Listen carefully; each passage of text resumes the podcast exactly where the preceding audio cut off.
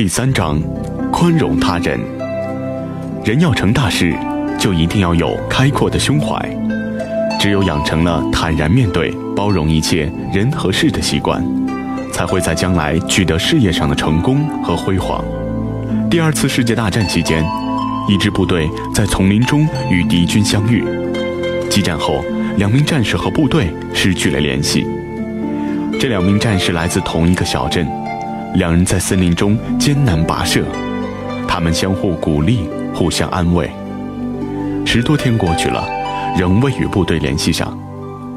这一天，他们打死了一只鹿，依靠鹿肉又艰难度过了几天。可也许是战争使动物四散奔逃或被杀光，这以后他们再没看到过任何动物。他们仅剩下的一点鹿肉背在年轻战士的身上。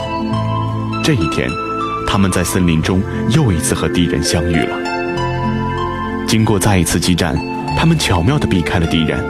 就在自以为安全时，只听一声枪响，走在前面的战士中了一枪，幸亏伤在肩膀上。后面的士兵惶恐地跑过来，他害怕的语无伦次，抱着战友流泪不止，并赶快把自己的衬衣撕成包条包扎战友的伤口。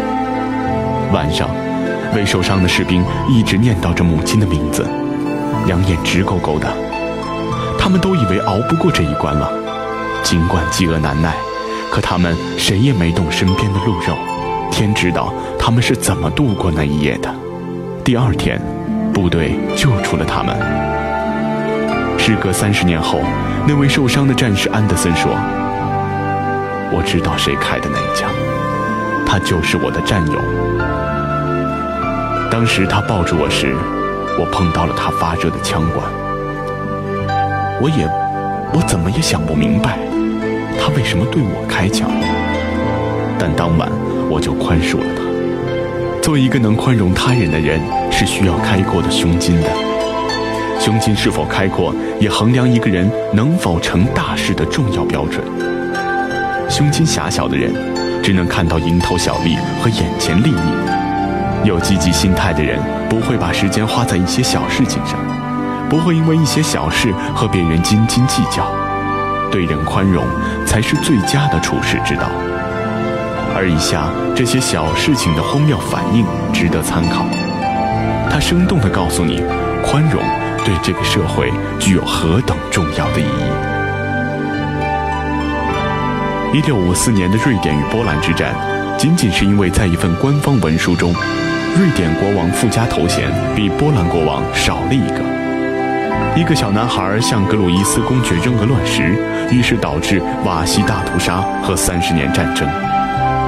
有人不小心把一个玻璃杯里的水溅在了托莱侯爵的头上，于是导致了英法大战。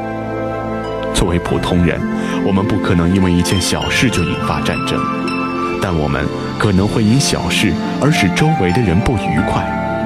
因此说，一个人为多大的事发怒，也就说明了他的胸襟有多大，是否具有宽容心。比尔盖茨认为，一个能够开创一番事业的人，一定是一个心胸开阔的人，一个能够宽容别人的人。人要成大事，就一定要有开阔的胸怀。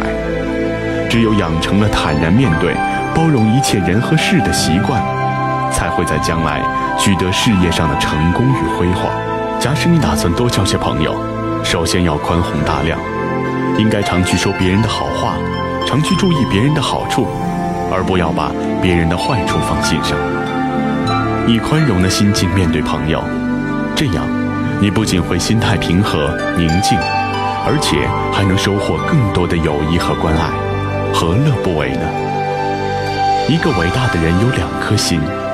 一颗心流血，另一颗心宽容。纪伯伦。